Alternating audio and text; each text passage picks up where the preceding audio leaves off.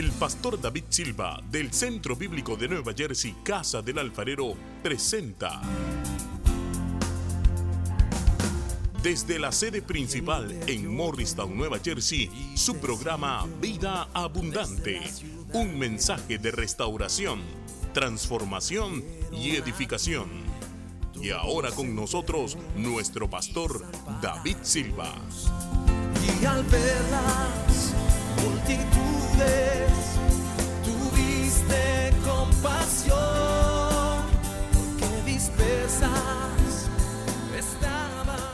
En la barca, dice en el versículo 14, ellos habían olvidado traer el pan y no tenían sino un pan consigo en la barca. El Señor había multiplicado panes y peces y recuerde que fue más de una vez. Este fue el segundo milagro. El primero fue cuando lo hizo para cinco mil hombres y sus familias. Ahora lo hace para cuatro mil. Y ahora este milagro a los cuatro mil y dice que ellos se subieron al barco. Siempre que el Señor multiplicó panes y peces quedó, quedó residuo, sobró y a ellos se les olvidó tomar de lo que había quedado y dice que no tenían pan para consigo, es decir, que se fueron y no, no llevaron almuerzo. Y les mandó diciendo, miren, guárdense de la levadura de los fariseos y de la levadura de Herodes. ¿De qué les estaba hablando el Señor? Les dijo, cuidado con las maneras de pensar del gobierno humanista secular y cuidado con la manera de pensar de la gente religiosa que no tiene una conexión espiritual con Dios. Enseguida que él les dice eso, dice, y discutían entre sí diciendo, es porque no trajimos pan. Como que ellos, ¿sí ve cómo ellos perciben en su mente? Ellos, en inglés dirían, they slightly missed the subject. ellos eh, eh, le hablaron de otra cosa y por poquito se perdieron. No, se perdieron muchísimo. Luego en el versículo 16, 17, el Señor les dice, porque dice, y entendiéndolo Jesús les dijo, ¿qué discuten porque no tienen pan? En esta versión dice, dice así. Y de hecho en el versículo 16 dice, y discutían. En la eh, King, New King James Version dice, y ellos razonaban entre ellos. Ellos razonaban entre ellos. Es porque no trajimos pan. Jesús entendiendo les dijo en el versículo 17 que deberían tener cuidado de la levadura de Herodes, ¿cierto? Perdón, en el, en el 15 les había dicho eso, en el 17 les dice, ¿por qué ustedes razonan porque no tienen pan? ¿Por qué ustedes razonan porque no tienen pan? Eso es poderoso. Y luego les dice, ustedes todavía no entienden y no perciben, que es parte del funcionamiento de la mente. ¿Por qué? ¿Y por qué su corazón está endurecido? ¿Por qué razonan porque no tienen pan? ¿Por qué no entienden ni perciben? ¿Por qué no entienden y comprenden? ¿Aún tienen el corazón endurecido? Versículo 18, teniendo ojos no ven y teniendo oídos no oyen y no recuerdan. Ojo, y no recuerdan. Cuando partí cinco panes entre cinco mil, ¿cuántas cestas llenas de los pedazos recogiste? Y ellos dijeron doce. Cuando los siete panes entre cuatro mil, ¿cuántas cestas llenas de los pedazos recogiste? Y ellos dijeron siete. Y él les dijo, ¿cómo aún no entienden? Mire que el razonamiento de ellos, el proceso de pensamiento, era un proceso de pensamiento en el cual ellos tenían problemas, tenían guerra en la cabeza, pero no se daban cuenta que ni siquiera que tenían guerra en la cabeza. Ellos están razonando. Entonces viene la pregunta. El Señor les está hablando de algo espiritual y ellos están hablando de pan y preocupados porque no tienen pan. Y lo que el Señor le dice, ¿ustedes por qué razonan de esa manera? ¿Ustedes creen que van a aguantar hambre cuando me vieron que yo multipliqué para cinco mil personas y multipliqué para cuatro mil. Guerra en la cabeza. De pronto alguien está preocupado. ¿Dónde está Dios ahora? ¿Qué pasó? ¿Por qué no llega la esto? La pregunta es, ¿has tenido antes una necesidad grande, urgente? ¿Qué pasó? Estoy seguro que Dios proveyó, que Dios obró, Dios hizo el milagro. ¿Por qué ahora en tu proceso de razonamiento dudas? Y aquí viene algo interesante, porque el milagro no era solamente para suplir una, una necesidad momentánea. Los milagros son para que nosotros conozcamos a Dios íntimamente. A través de los milagros Dios se revela a nosotros para que lo que pensemos de Dios sea lo correcto. Pensamos lo correcto de Dios a través de la palabra y luego Dios viene y hace un milagro y entonces lo conocemos más. La pregunta es, cuando viene una necesidad y no llega rápido la respuesta, cambiamos nuestro pensamiento acerca de quién es Dios porque no llega rápido, porque no llega como queremos. Tan rápido comenzamos a razonar diferentes porque hay una guerra. Los cristianos desde que nos convertimos nos cuidamos. Estamos preocupados de lo que pensamos, no queremos pensar pensamientos de odio, de rencor, de lujuria o lo que sea. Ahora yo te digo que Dios no está interesado solamente en pensamientos aislados, Dios está interesado en procesos de pensamiento, en razonamientos. ¿Cuáles son tus procesos de razonamiento? Cada vez que comienzas a pensar en las cosas, ¿qué proceso se, se desata? ¿Qué es lo que comienzas a armar en tu mente que después te hace que desconozcas a Dios, que no creas en las promesas, que estés asustado, que estés ansioso? Hay guerra en tu cabeza. Y debes levantarte para pelear esa guerra, porque la manera como vemos las cosas entra por la mente. ¿Cómo ves lo que está pasando? ¿Qué piensas? Quiero agregar un ejemplo más. Muchos hermanos, sé testimonios de hermanos y hermanas, que en una situación de crisis económica ayudaron a alguien con lo que les quedaba y de repente vino una bendición y Dios les multiplicó al mil por ciento. Milagros tremendos y rápido. Resulta que Dios se manifestó y ellos ya sabían que Dios es bueno, que Dios no se queda con nada, que Dios provee, que Dios hace milagros. Resulta que la segunda vez lo hicieron y en la segunda vez el milagro no vino tan rápido. Y comenzó a pasar el tiempo. ¿Y qué pasó? ¿Y por qué? ¿Y si yo esto? Y, y- y entonces comenzaron también a razonar y a ver, ¿y dónde está Dios? Y si entonces la palabra es verdad, ¿por qué no llega rápido y por qué no sucede y por qué esto y por qué lo otro? ¿Sabes lo que se llama eso? La prueba de la fe. Porque se supone que una vez que Dios se ha revelado a nosotros por la palabra y por las obras sobrenaturales que Él ha hecho, nosotros no deberíamos cambiar de opinión por el hecho de que hay una necesidad y se está dilatando un poco la llegada de la bendición. Es probándonos para ver si estamos firmes y decir, la, la bendición no ha llegado, pero Dios es bueno. La bendición no ha llegado, pero Dios no desampara a sus hijos. La bendición todavía no ha llegado, todavía no ha llegado. Es todavía porque va a llegar, gloria a Dios, pero Él le suple a sus hijos todo lo que necesitan conforme a sus riquezas en gloria en Cristo Jesús. Y es importante porque entonces en la mente o niegas a Dios y niegas sus promesas o en la mente tú abrazas y dices, confío en ti, creo en tus promesas. Hay una guerra allí. Ya yo le di el ejemplo en la Santa Cena.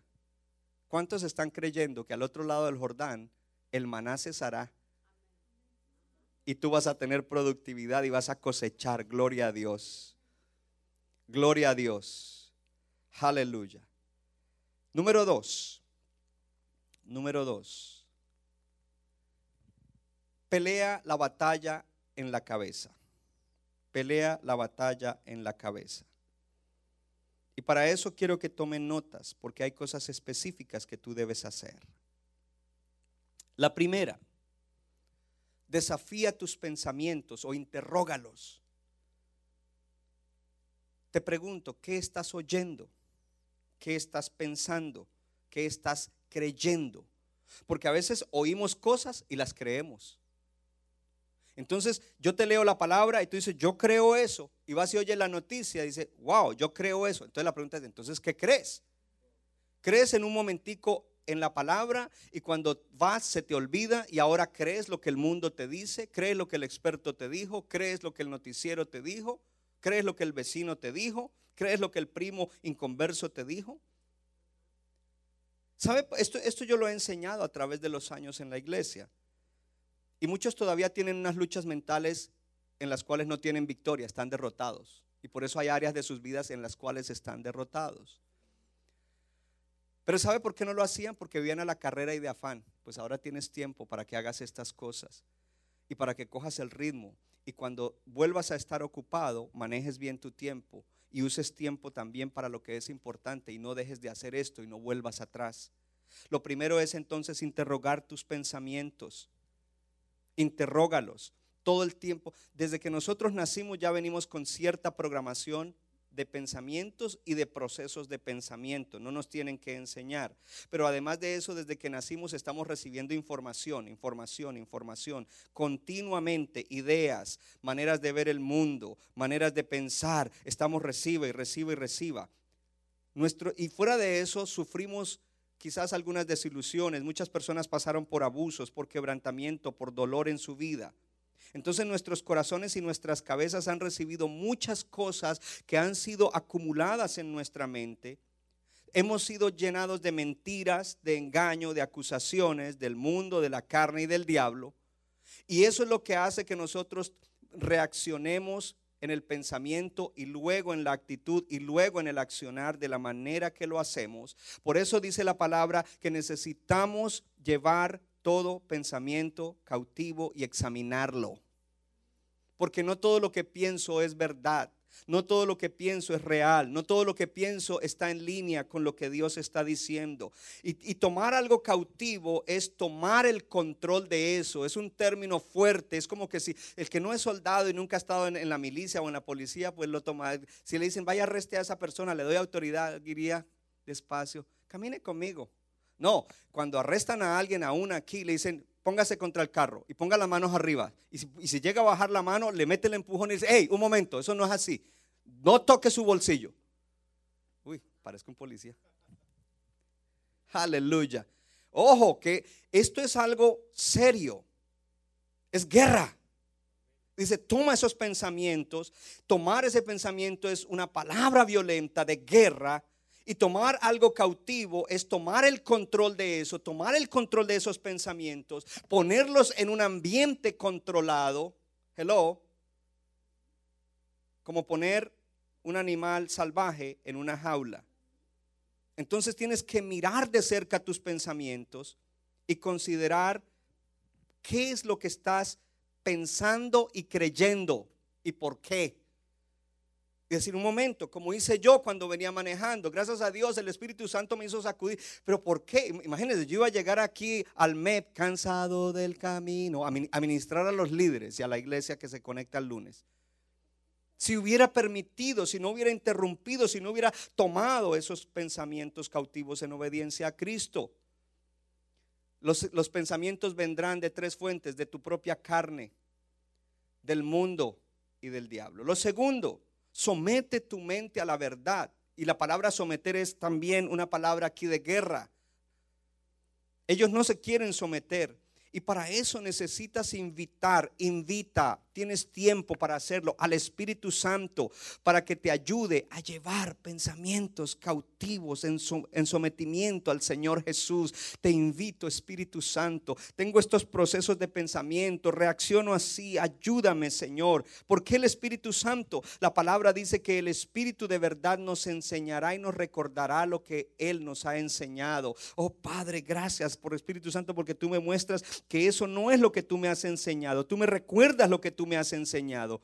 Gloria a Dios. Así que regularmente debes ir delante de Dios y pedirle al Espíritu Santo que te recuerde quién es Jesús, lo que Él ha hecho, quién eres tú por el hecho de que Jesús te salvó. Gloria a Dios. ¿Cuál es tu propósito en la tierra? ¿Qué promesas tienes? Gloria a Dios. Pastor, ¿y por qué debo preguntarle eso? Para que no te veas como los hijos de Israel que dijeron, oh, delante de ellos nosotros somos como insectos. No, Jesucristo es el Dios todopoderoso. O mira esto acerca de los hijos de Israel Israel. Ellos llegaron con un tremendo racimo de uvas que tenían que ponerlo en un palo y cargarlo dos personas. Y vinieron hablando mal de la tierra. Eh, ni siquiera la prueba física de que la tierra era buena y era productiva les cambió lo que ellos tenían en su mente. Mucho menos creer que hay un Dios que es más grande que toda persona, más grande que tú. Que hay un Dios más grande que todo gigante que se te para encima. Que hay un Dios más grande que toda muralla que no te deje entrar a donde tienes que entrar.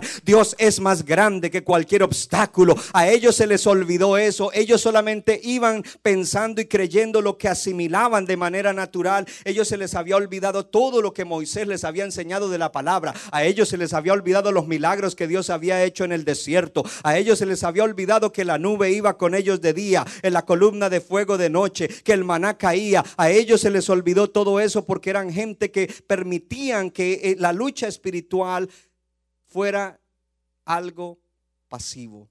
Ellos no se levantaron a luchar. Ellos permitieron que esas fortalezas que estaban allí y por eso no les dejaran conocer a Dios y por eso es importante someter esos pensamientos en obediencia a Cristo. La oración, someter los pensamientos, las creencias, contradecirlos en la mente y luego declarando, Señor, yo creí esto. Y yo decir, pastor, sí, pastor, Jehová, pastor, renuévame, Señor, con las verdades. Tu palabra dice eso. Número tres, observa el fruto de tus pensamientos.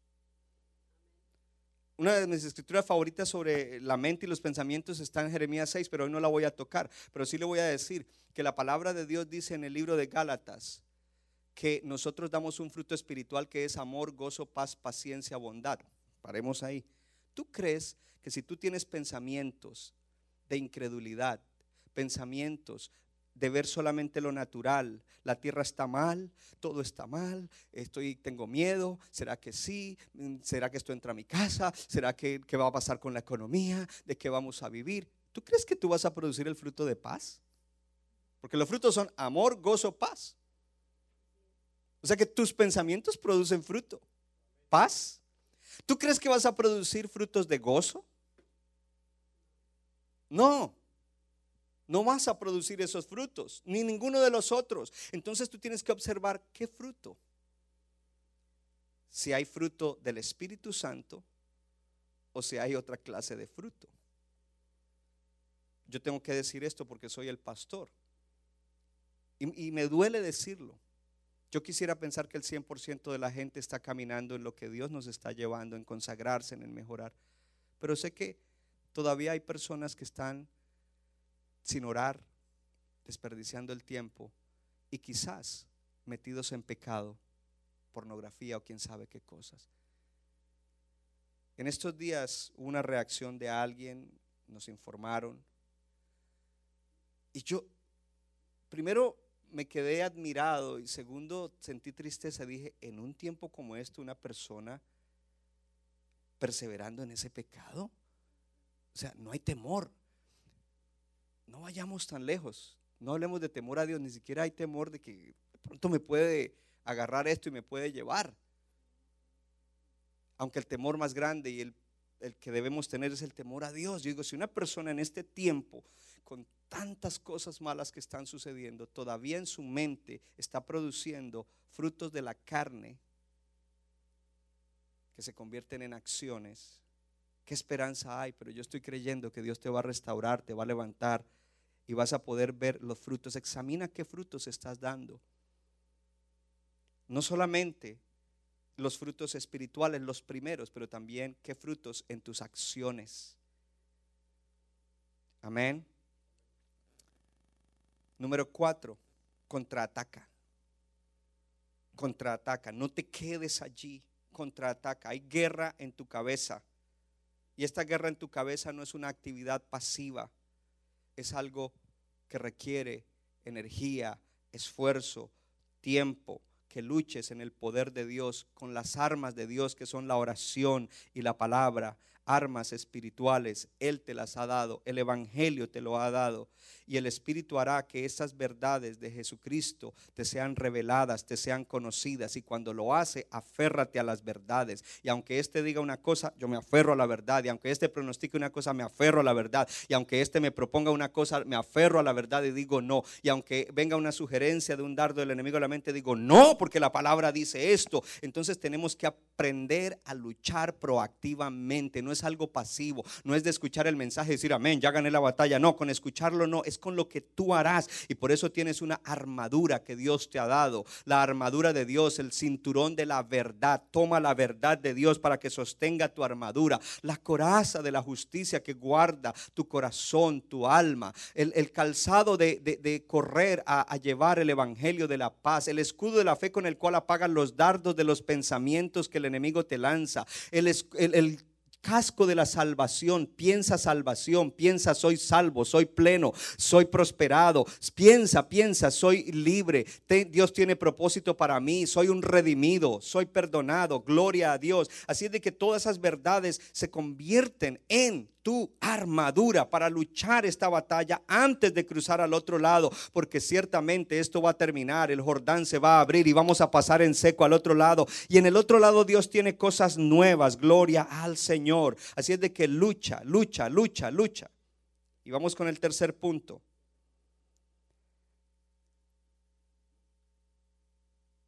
En el día de hoy, y con esto terminamos.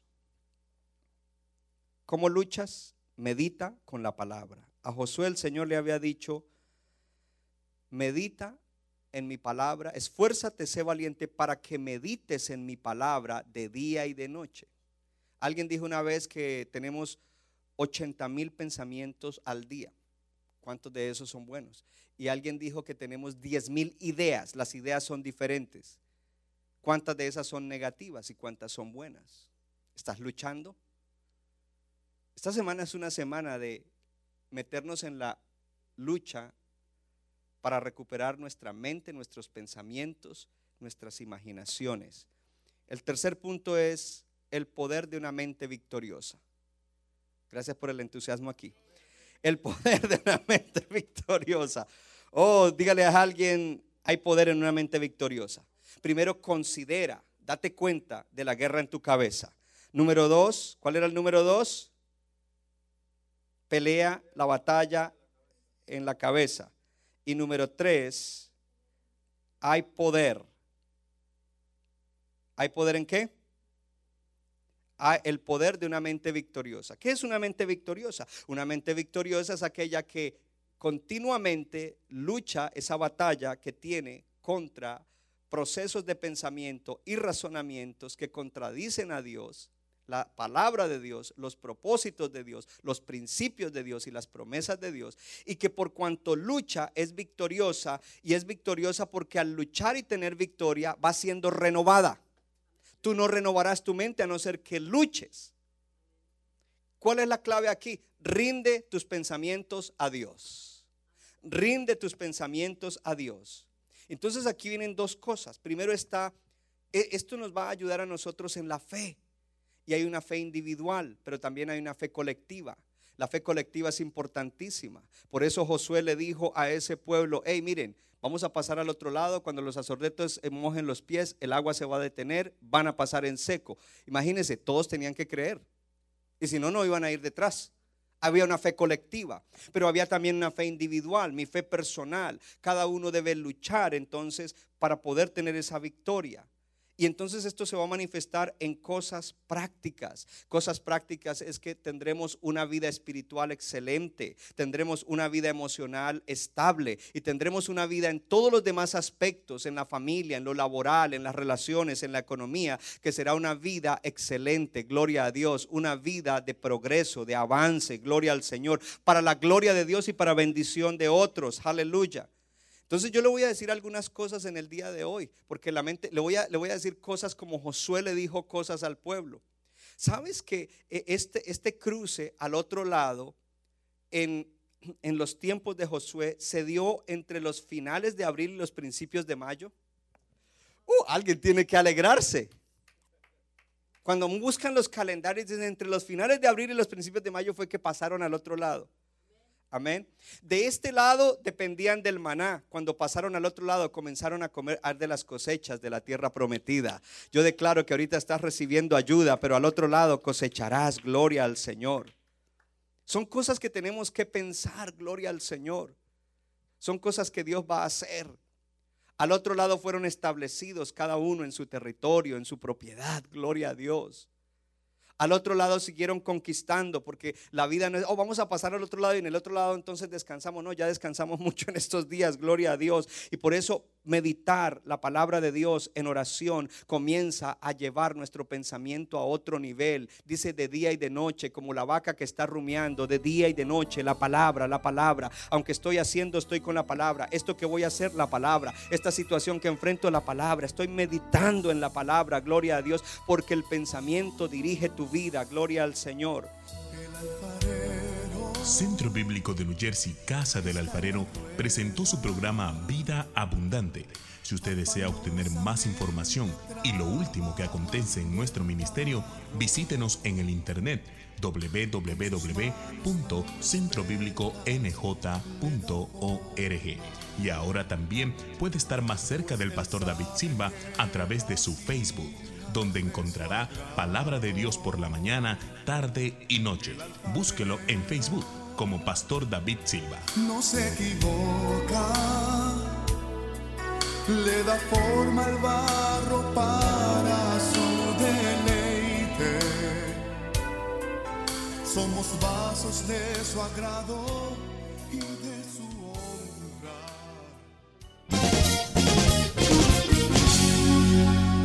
Nuestra iglesia está localizada en la 63 de la Abbott Avenue en Morristown, Nueva Jersey. Miércoles 7 y 30 de la noche, domingo 8 y 30 y 11 de la mañana. Para más información, llámenos al 973-292-0170. 973-292-0170.